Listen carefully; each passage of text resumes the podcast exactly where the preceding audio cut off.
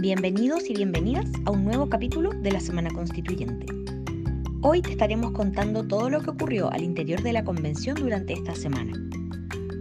Comparte, comenta y haznos saber tu opinión respecto a este proceso, para que lo construyamos entre todos y todas.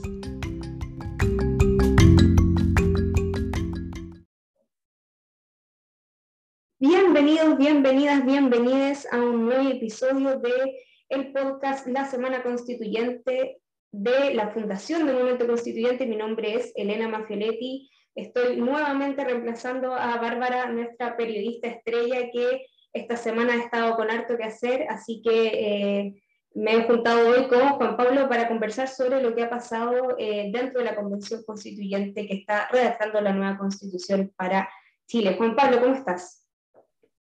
Muy bien, Elena, nuevamente aquí contigo es, muy bonito. Mandarle saludos a, Bárbara, por supuesto, que tiene una semana igual de intensa como fue la semana de la convención que vamos a pasar a comentar eh, en este capítulo. Así que eh, presto dispuesto.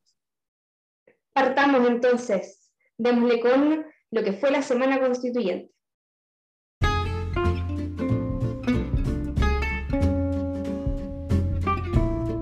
Esta es la actualidad en la Semana Constituyente.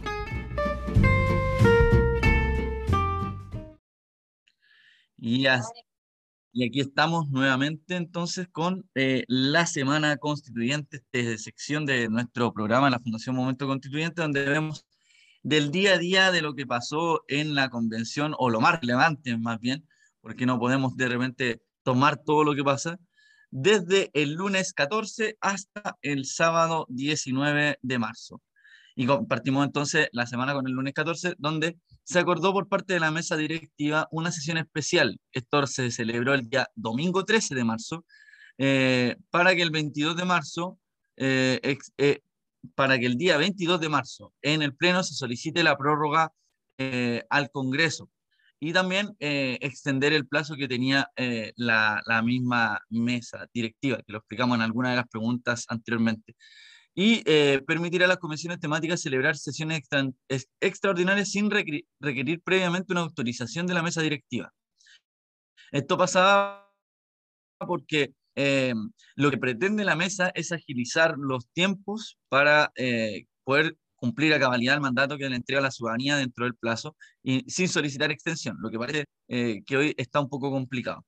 Este día también, lunes 14, como lo comentamos en el podcast de la semana pasada, y lo vamos a volver a conversar hoy junto a Elena, tiene que ver con ese día ocurrió la agresión al convencional Marcos Barraza, a las afueras del Congreso, del ex Congreso y en, el frontis de eh, los el Palacio de Tribunales, donde está la Corte Suprema, la Corte de Apelaciones de Santiago, eh, ocurrió esta agresión. Eh, había un carabinero, pero los detalles los vamos a estar conversando. Eh, y el trabajo de, de comisiones, bueno, mencionaré algunos puntos en derechos fundamentales, en la Comisión de Derechos Fundamentales, debaten sobre los derechos sociales. En el sistema de justicia ven el tema de la reforma constitucional, que es el último título que va, el ombudsman, que una, una, el, defensor de, el defensor del pueblo se le llama, que un, una incorporación del derecho anglosajón. Y eh, en la Comisión de Medio Ambiente se revisa el tema de la propiedad, el derecho de la propiedad y el modelo económico. Ahí vamos a tener algunos conflictos al, momento de que se publiquen estos eh, informes. Eh, eso fue el lunes 14. El martes 15 eh, sesionó el Pleno en la sesión número 68 y se discutió en particular el primer informe de Comisión de Derechos Fundamentales. Es decir, se fueron votando eh, uno a uno los artículos que se habían presentado previamente en el informe y que había sido votado de manera general.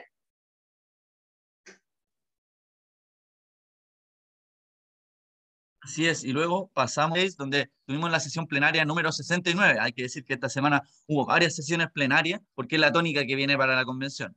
Se votó en particular el informe de la Comisión de Principios Constitucionales, que ya se había aprobado en general, en parte, y el informe de reemplazo de la Comisión de Sistema de Conocimiento. Eh, este, este informe que fue rechazado en gran mayoría, porque era una comisión nueva que lo estuvimos comentando. Eh, también estaba en, tabla la discusión del segundo informe del sistema de conocimiento. Eso fue el miércoles 16. Pasamos al jueves 17, día en que eh, las comisiones sesionaron en la mañana, en específico la Comisión de Sistema Político, la Comisión de Forma de Estado, las subcomisiones 3 y 4 sobre derechos fundamentales, donde se habló harto de eh, el derecho a la educación, algo muy importante para que quienes quieran y estén interesados en la temática puedan eh, indagar en más detalle. Y también sesionó la Comisión de Medio Ambiente y la Comisión de Sistemas de Justicia. En la tarde, o más bien a mediodía, eh, se eh, dio la sesión plenaria número 70 y eh, se, con la idea de votar en general y en particular el segundo informe de la Comisión de Sistema de Justicia. Sin embargo, la votación se pospuso porque, como ya hemos hablado previamente, todos los artículos que se presentan para la nueva constitución van a necesitar de artículos transitorios para que, en el fondo, una vez que se instale esta nueva constitución, si es que en el plebiscito de salida se aprueba, eh, se puedan hacer los cambios necesarios para implementarla. Entonces, eh, para eh, esos efectos se generan artículos transitorios. Y se había quedado que los artículos transitorios se iban a presentar luego de que se vieran los informes, pero dentro de este informe venían algunos artículos transitorios, entonces ahí, hubo un debate sobre si es que se podían votar los artículos transitorios ahora o no, y al final se quedó en posponer esa votación. Eso fue el jueves 17 de marzo. Sí, es, y pasamos entonces al viernes 18, eh, donde eh, tuvimos la última sesión plenaria de la semana, porque los sábados no se sesiona plenariamente, sino que pueden sesionar las comisiones. Em, la número 71, donde se propone reformar la exigencia de que una norma tenga 50% de los votos para volver a la comisión. Si no es aprobada, y se vota el informe de Comisión de Sistema Político, este tremendo informe que, es lo más largo que hay eh, hasta ahora en cuanto a informes. Eh, eso pasó entonces el día viernes 18. Y el sábado 19, tal como Juan Pablo ya ha eh, comentado, se hizo trabajo en comisión porque hace más o menos dos semanas el Pleno, o sea, la, mesa directiva, eh, decidió habilitar los días sábados para que las comisiones puedan trabajar, puedan ir avanzando en su trabajo y así asegurarse de cumplir con los tiempos establecidos. Eh, eso implica también que eh, estamos teniendo semanas de seis días, así que con el sábado 19 culmina nuestra semana constituyente. Esperamos que también el domingo haya sido un día de descanso porque eh, los lunes parte todo nuevo. Así que esa fue la semana del lunes 14 al sábado 19 de marzo.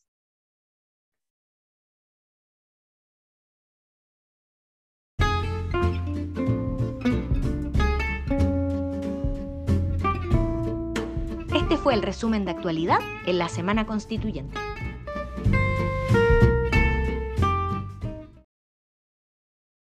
pasamos a la eh, segunda sección de nuestro podcast, donde conversamos un poco de eh, las temáticas, eh, los temas contingentes que nos han llamado la atención de esta semana, y porque es muy difícil elegir, pero vamos viendo también qué cosas pueden ser interesantes para nuestras auditoras, nuestros auditores.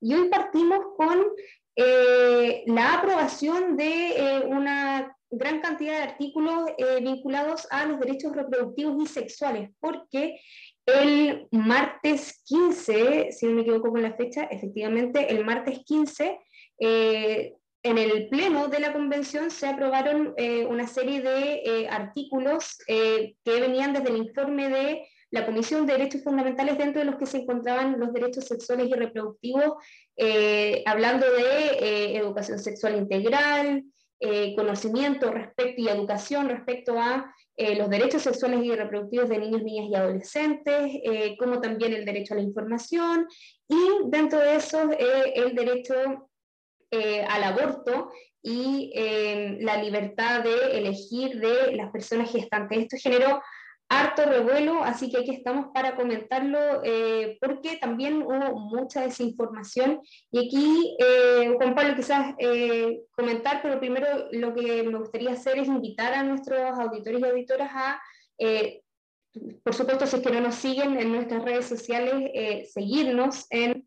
Em, en uy, Juan Pablo se nos cayó seguirnos en Instagram, en Twitter, donde hemos estado publicando harta información al respecto. Em, y eh, una de nuestras eh, grandes, grandes eh, participantes dentro de la fundación, Trinidad Poblete, hizo un video explicando y un poco intentando informar a la ciudadanía respecto a qué es lo que implica este derecho al aborto que fue aprobado en la convención el día martes. Entonces, em, sin más, comentarles que desde eh, todo lo que es los derechos humanos, esto es un reconocimiento a eh, los derechos humanos de las personas gestantes, de las personas que eh, pueden efectivamente tener, quedar embarazadas. Em, y esto reconoce el derecho al aborto a grandes rasgos, pero hubo harta confusión, hartas personas que salieron a decir, bueno, pero esto significa que se va a poder abortar hasta los nueve meses, etcétera, y eso es bastante erróneo porque el aborto es un término médico que se utiliza para eh, hablar de la interrupción voluntaria del embarazo hasta cierta cantidad de semanas. Y esto todo se verá a partir de eh, una ley que tendrá que ser em, adaptada. Entonces, em, para quienes quedaron con varias dudas, en el fondo eh, se aprueba este artículo Em, que queda eh, y, que consagra el derecho a eh, la libre elección de la gestación y que deberá ser a través de una ley que será tramitada en el Congreso. a través de esa ley se dejará en claro las limitaciones que vienen para esta temática. Esto, por supuesto, fue un hito bastante celebrado por colectivos feministas y disidentes que eh, llevan hace mucho tiempo luchando por el reconocimiento de los derechos reproductivos y sexuales de eh, las personas y es necesario explicar aquí también que eh, se incluye el derecho al aborto, pero los derechos sexuales y reproductivos abarcan una gran cantidad de otros aspectos de la salud sexual y reproductiva de las personas. Entonces, invitar también a conocer más sobre qué es lo que implica los derechos sexuales y reproductivos. Em, pero esto generó también bastante confusión eh, y salieron varios comentarios de eh, convencionales hablando sobre las activistas de la cama, eh, sobre un convencional cuyo nombre no voy a mencionar, pero que empezó a hablar sobre la paridad y si esto implicaba que en el fondo se iba a empezar a abortar para tener la misma cantidad de hombres y mujeres, que francamente son temáticas que uno, uno piensa teniendo quizás tantos argumentos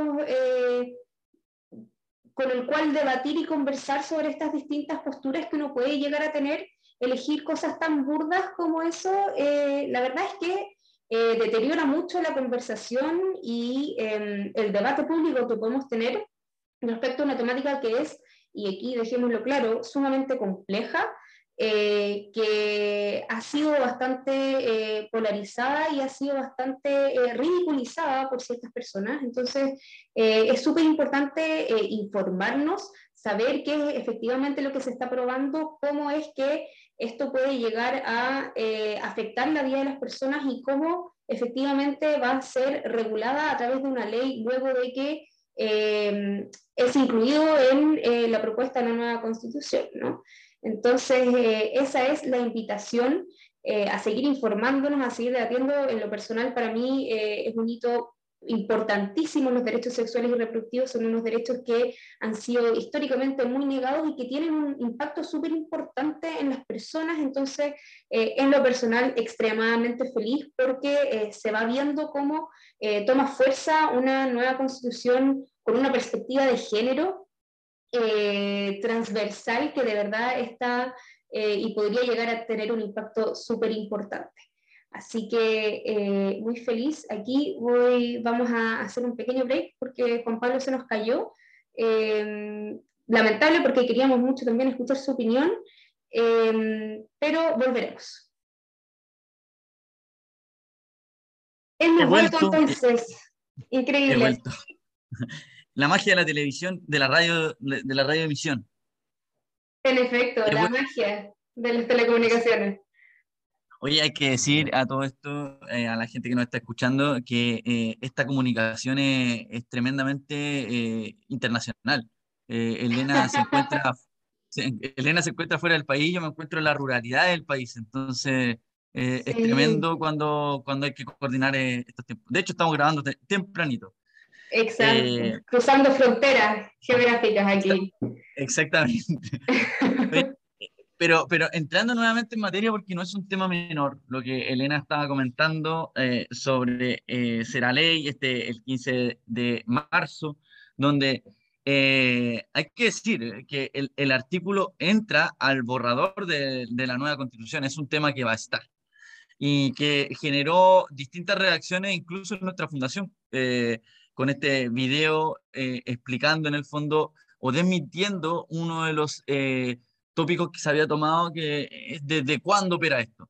Lo cierto es que la constitución, el proyecto de nueva constitución, entrega abre discusiones o cierra discusiones, eh, pero no regula exhaustivamente. Es una cuestión que vamos a ver en reiteradas ocasiones. Entonces, eh, todo lo que se dijo respecto del tiempo, del plazo, eh, efectivamente queda determinado o, queda abierto a la discusión para el Congreso.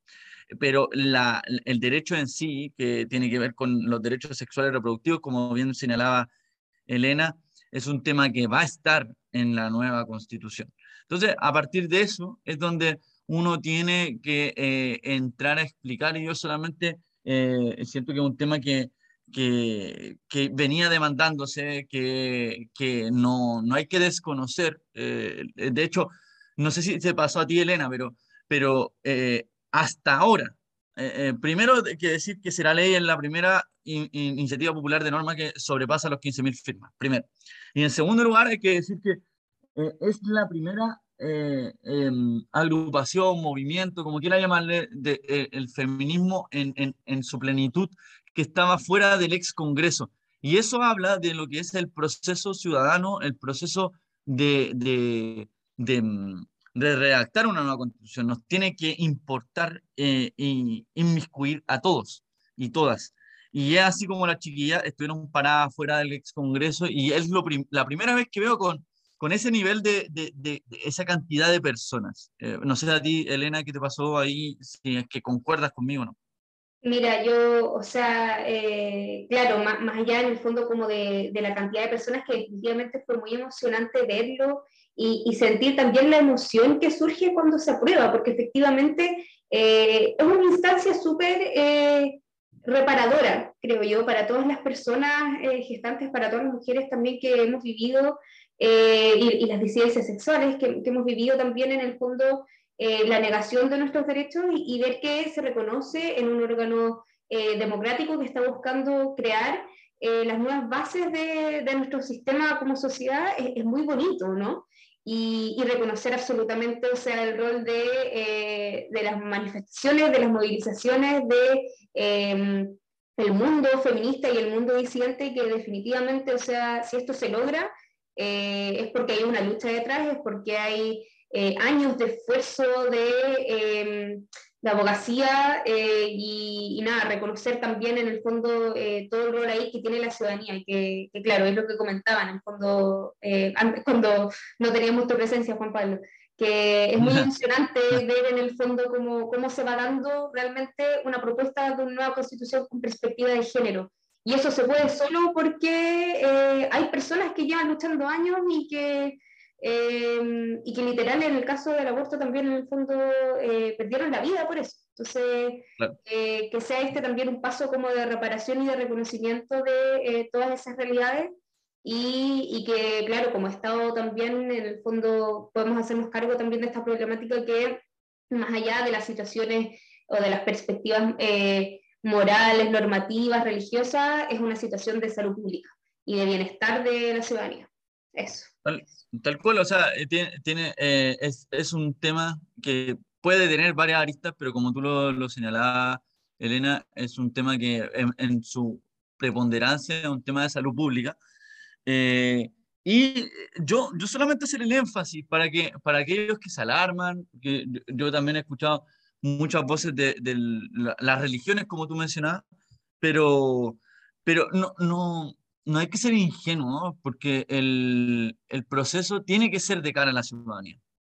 Y el proceso eh, tiene que manifestar lo que, lo que tú señalabas, esto de, eh, hay luchas detrás de todo esto. cómo se llegó a esto, no puede desconocerse el cómo llegamos a esto. Eh, el estallido social no nos puede, eh, no puede ser un saludo a la bandera, el acuerdo por la paz no puede ser un saludo por la bandera. Son, eh, es hacerse cargo de realidades que estaban en, en nuestro país y que ven su resolución en la Carta Fundamental. Entonces, es un paso que, que, que por supuesto que tomó la vitrina de la semana eh, y por supuesto que, es un tema que se va a seguir comentando, que quizás algunos lo van a, lo van a tomar eh, para, para favor o para en contra, y esto hay que ser cauteloso, hay que ser reflexivo, hay que, ser, hay que estar conversando de, de, cómo surge esto y de lo que se pretendía de una, una, una, una constitución que trate de representar a la mayor cantidad de personas. Pero esto no fue lo único. En la semana también tuvimos otros tópicos que queremos pasar a comentar antes de que se nos termine todo el tiempo de grabación. Y es que eh, quiero pasar, si bien lo comentamos con, eh, con Bárbara en su oportunidad, me encantaría también escuchar la opinión que le merece a Elena, todo, lo que tiene que ver con la agresión, Elena, eh, la, la, agresión al, al, convencional Marco Barraza el día lunes 14 de marzo. Escuchar tus comentarios porque aquí eh, algunos lo vieron como el hecho, eh, sin contexto, el hecho de la semana, eh, pero lo cierto es que ese hecho manifiesta o demuestra un ambiente de polarización. ¿Y, cómo lo ves tú también desde, desde el área de estudio también, Elena? sí, bueno, la verdad es que un hecho bastante impactante para partir la semana. Yo creo que también lo, comentaron en el, en el, podcast con la Bárbara y lo estoy escuchando. Y, y, claro, partir la semana un lunes en el fondo eh, con un video así de eh, una agresión tan, tan brutal en el sentido como de, porque no, no, fue en el fondo como gore ni nada por el estilo, pero, pero sí en el fondo una agresión eh, a la vida de un convencional. Em, es, bastante impactante y creo que también, como, como mencionas tú, habla de eh, el ambiente que se está generando en torno a las distintas posiciones y creo yo también esta eh, inamovilidad de ciertos sectores respecto a qué es lo que se está aprobando, ¿no? Y esto como de, si es que no sale a mi manera, no sale. Y que creo que es lo que a mí en lo personal me asusta un poco porque siento que eh, bueno, hemos visto cómo han sido en particular las campañas políticas, eh, la campaña del apruebo, eh, la campaña para elección de los convencionales, las campañas también presidenciales, que han ido tomando en el fondo mayor espacio en, en, el área pública de alguna forma, como que siento que está cada vez más metida, más, con ganas de, de, de saber y de ser parte de estas campañas. Em, pero a la vez eso genera, y, en el fondo eh, se ha visto mucha desinformación.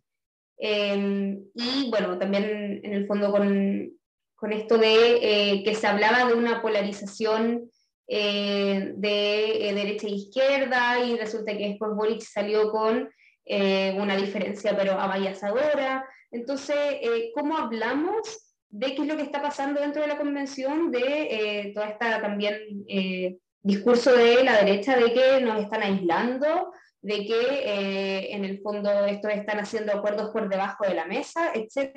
Cuando en verdad, y esta es mi percepción personal, eh, yo lo veo en el fondo como, como eh, la imposibilidad de pensar una sociedad que no sea como la que yo quiero. Y que creo que eso es lo difícil y lo complejo, y es ahí donde se va a jugar, creo yo, también la campaña de salida.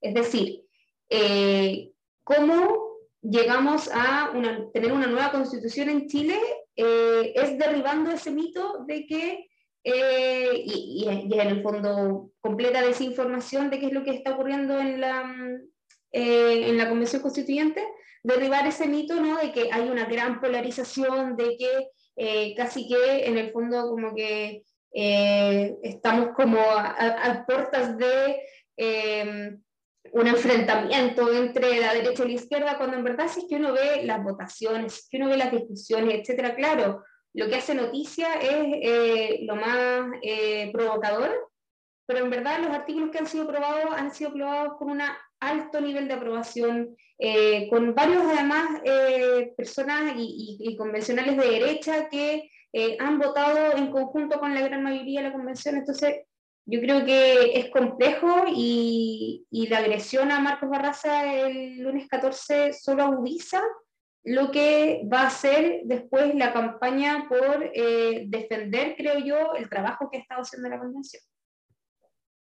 Muy, muy, muy en, en tu línea. Yo, yo, yo mis comentarios eh, también ya lo, los expresé en su oportunidad en el podcast anterior. Eh, em, eh, me, me, me comparto contigo esta sensación de, de, cierta incertidumbre, como de cierto miedo o, o de, de, resguardo quizá, porque no son señales al aire, no son señales como sueltas. Hay que, hay que tener esa, esa capacidad de análisis, esa capacidad de criterio.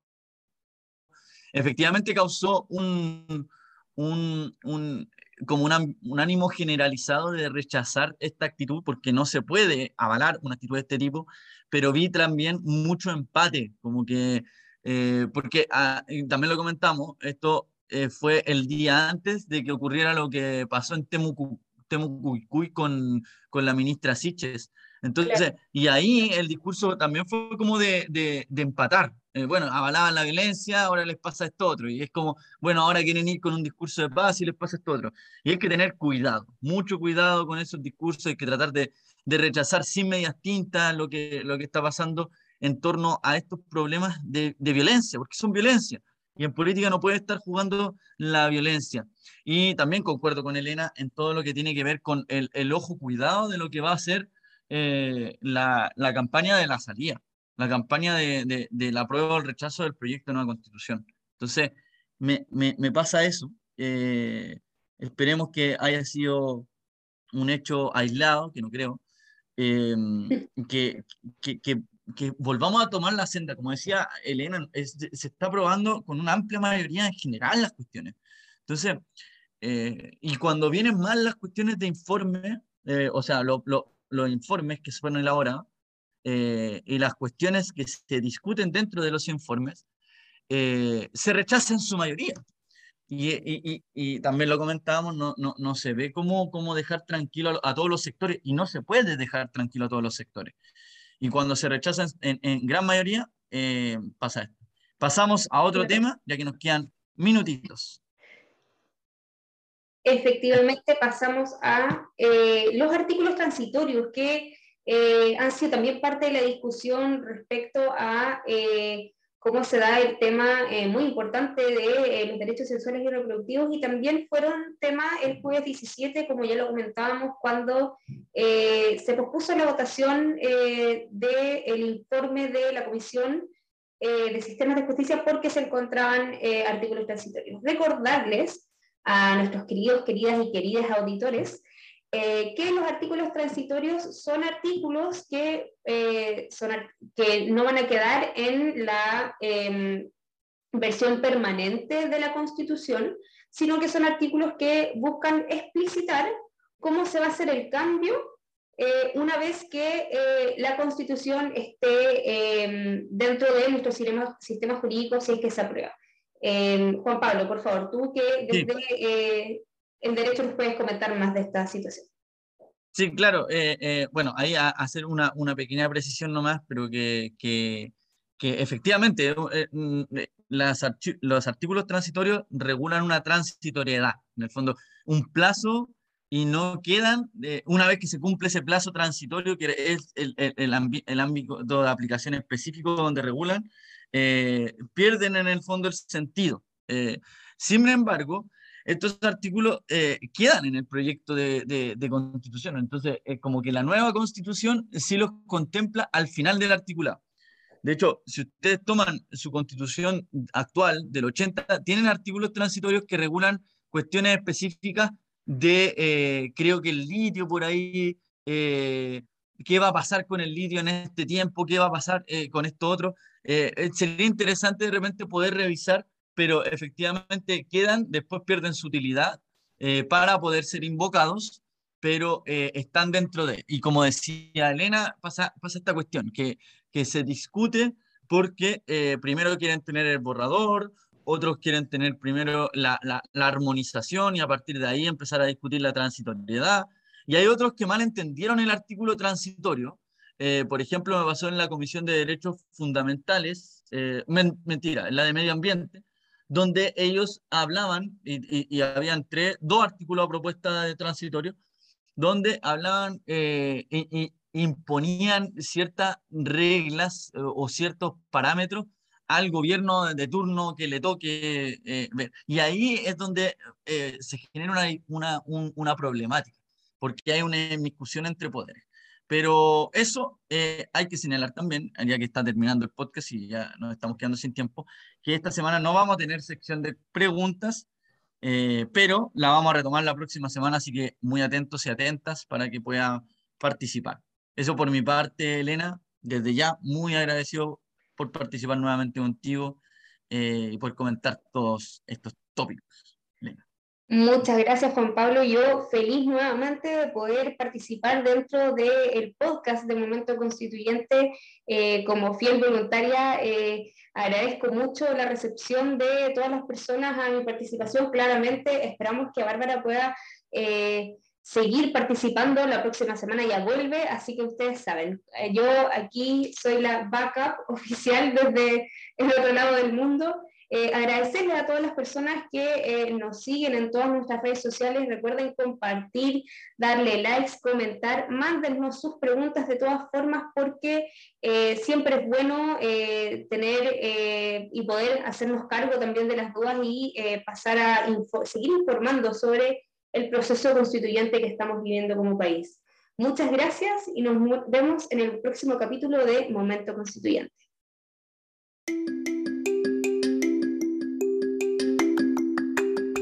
Gracias una vez más por ser parte de este capítulo de la Semana Constituyente.